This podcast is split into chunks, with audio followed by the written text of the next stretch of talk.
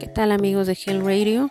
Otra vez en una nueva emisión. En el día de hoy hablaremos de un problema importante de salud que tiene que ver con la salud pulmonar y es la enfermedad pulmonar obstructiva crónica.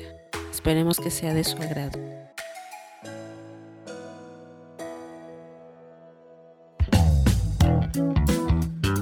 Bienvenidos a Health Radio, el podcast donde destacados expertos en diversos campos de la salud humana abordan los temas que más te preocupan y los que tienes curiosidad de conocer a fondo. Health Radio, el podcast de la salud.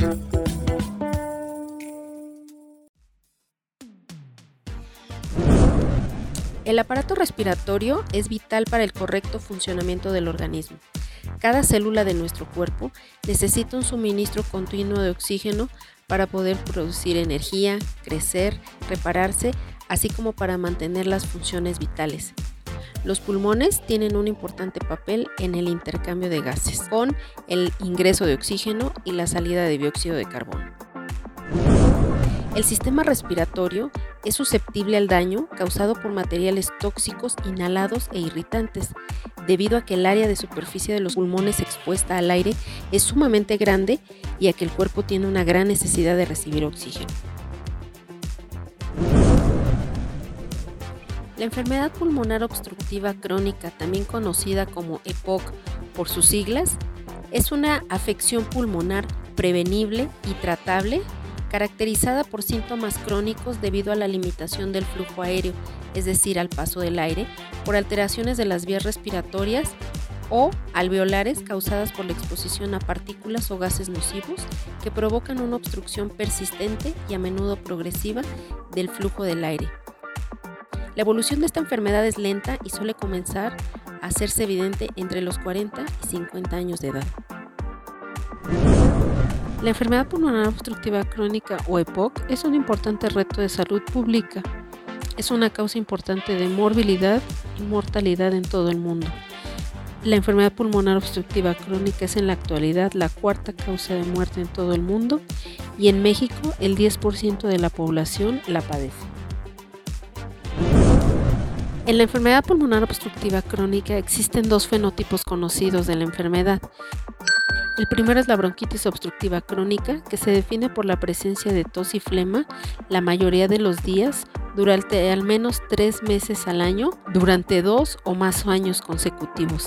Esto debido a la irritación e inflamación en la capa interna de las vías respiratorias y la producción excesiva de moco.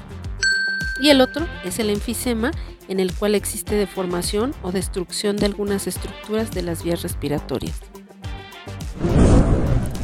Pero ¿cuáles son los factores de riesgo que existen para desarrollar enfermedad pulmonar obstructiva crónica o EPOC? Bueno, pues tienen que ver con la interacción entre la predisposición genética y la exposición a factores ambientales. El desarrollo de la enfermedad es multifactorial. Los factores de riesgo son la contaminación atmosférica en el exterior, en el espacio laboral y en espacios interiores. La EPOC es el resultado de una compleja interrelación de la exposición acumulativa a largo plazo a gases y partículas nocivas combinada con diversos factores del huésped. Dentro de estos factores de riesgo veremos que el principal es el tabaco. La inhalación del humo de tabaco es el principal factor de riesgo en países desarrollados. El 27% de las muertes por esta enfermedad están relacionadas con el tabaco, aunque no todos los pacientes que fuman la desarrollan. Esto debido a que debe de haber una interrelación no solo del tabaco por sí mismo, sino con factores genéticos que predisponen a que un paciente presente o no la enfermedad. Vamos a ver que este desarrollo de enfermedad pulmonar obstructiva crónica en pacientes que fuman va a ser más frecuente en aquellos pacientes que tienen un hábito de fumar más de 10 paquetes por año. Vamos a ver que los individuos no fumadores o fumadores pasivos pueden también desarrollar EPOC. El consumo de tabaco también se puede dar en otras formas como son pipas, puros, pipas de agua, marihuana, vapes o cigarros electrónicos. Otro de los factores de riesgo relacionados con la EPOC como ya dijimos, son los factores genéticos. El factor genético más conocido en el desarrollo de la EPOC es la deficiencia de la enzima alfa-1 antitripsina. La ausencia o deficiencia de esta enzima conduce a un desequilibrio entre algunas enzimas, lo que va a provocar la destrucción progresiva e irreversible de tejido pulmonar y el posible desarrollo de la EPOC con enfisema de inicio temprano. Otros factores de riesgo son los factores ambientales, eh, la biomasa, que es la materia orgánica utilizada como fuente de energía proveniente de animales o vegetales y que puede usarse como combustible. Los materiales más utilizados son madera, ramas, hierbas secas, estiércol y carbón. La exposición al humo de leña al cocinar tiene un gran potencial como agente causal de POC, especialmente para las mujeres de áreas rurales que pasan el 70% de su tiempo en un ambiente interior contaminado. En países de América Latina, las cocinas de leña emiten importantes cantidades de humo. Se considera que el 50% de la población mundial recurre a la biomasa como fuente de energía.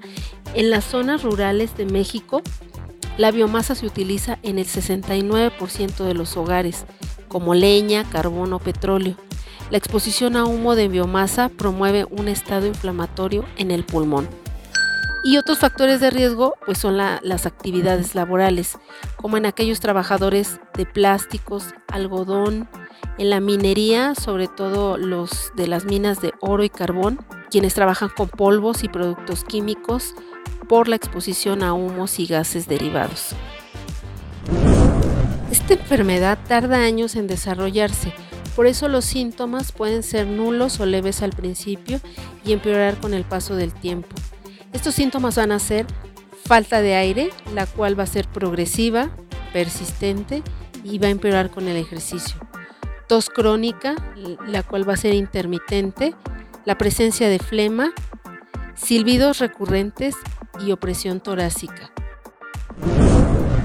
Vamos a ver que también eh, como esta enfermedad va a provocar niveles bajos de oxígeno, presencia de presión alta a nivel pulmonar, eh, insuficiencia cardíaca del lado derecho del corazón, hinchazón de piernas, presencia de sangre ácida y somnolencia. Además de los síntomas ya referidos, puede haber otros síntomas que pueden estar en forma concomitante con estos.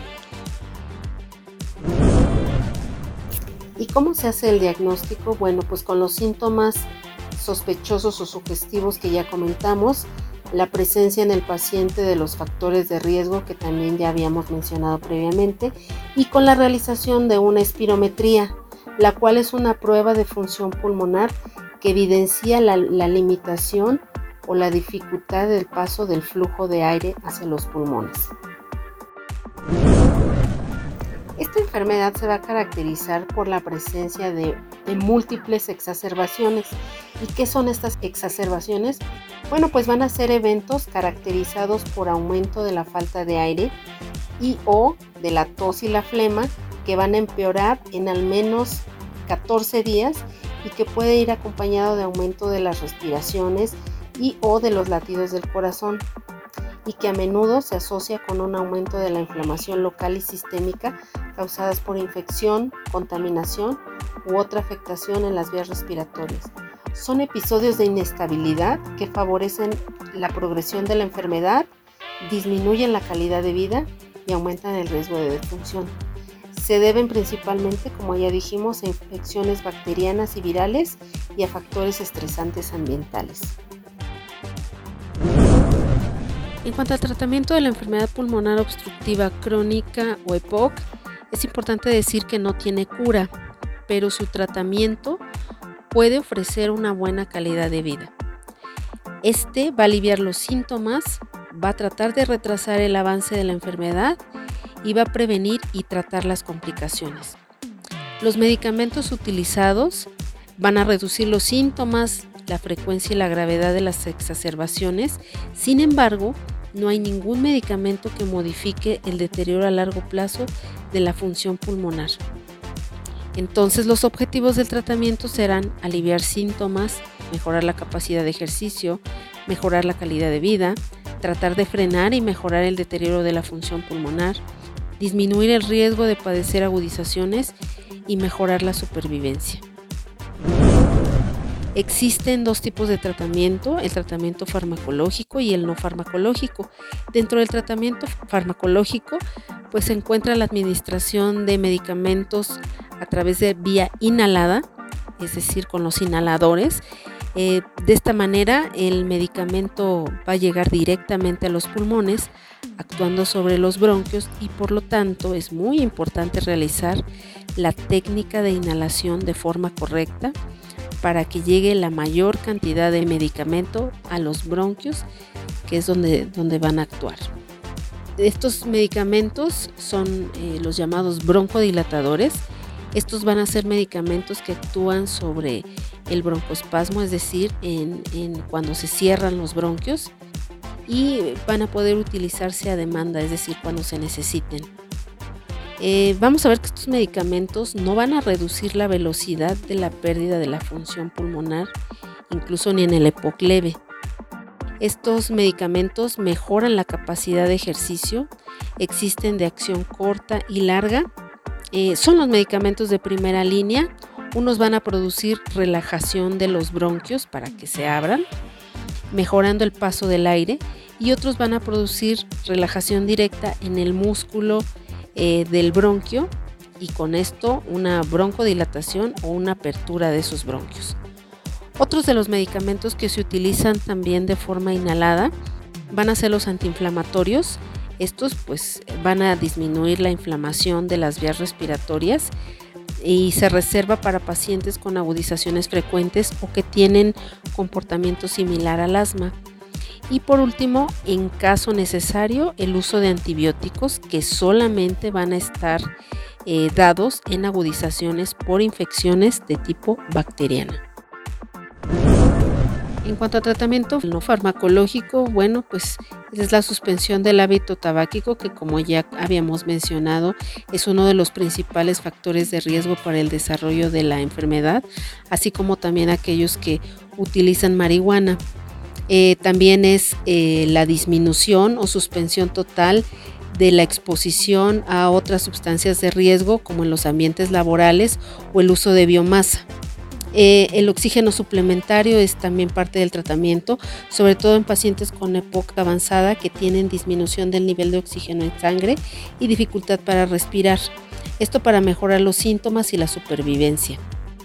la, otro es la rehabilitación respiratoria, eh, que son programas que incluyen entrenamiento físico global, tanto de los músculos respiratorios para mejorar su fuerza y resistencia, así como del resto de la musculatura, sobre todo piernas y brazos, que nos ayuden a mejorar la tolerancia al ejercicio y a disminuir la falta de aire.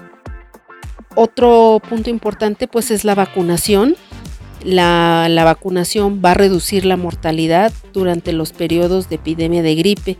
Es por eso importante eh, vacunarse contra influenza, neumococo y COVID.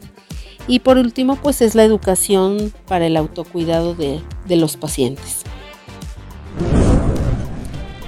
Pues como vemos, la enfermedad pulmonar obstructiva crónica o EPOC genera importante invalidez, alteraciones en la organización familiar, así como altos gastos en la atención médica.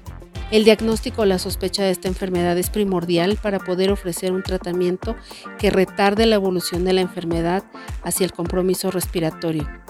El conocimiento de la causa permite al médico realizar actividades de orientación y promoción de la salud para evitar o disminuir la exposición a los agentes que desencadenan esta enfermedad. Pues esto es todo amigos en esta ocasión. Espero que el tema les haya sido de interés y de utilidad y nos vemos en la siguiente emisión. Gracias. Esto fue Health Radio. Muchas gracias por acompañarnos. Te esperamos en el próximo capítulo del podcast, con más información especializada, invitados, novedades y sorpresas en temas de prevención y cuidado de salud humana. No olvides darle a like a nuestra página para mantenerte informado de todas las novedades que estamos preparando. Y compártela con tus amigos para que hagamos una comunidad saludable. Hasta pronto, cuídate mucho.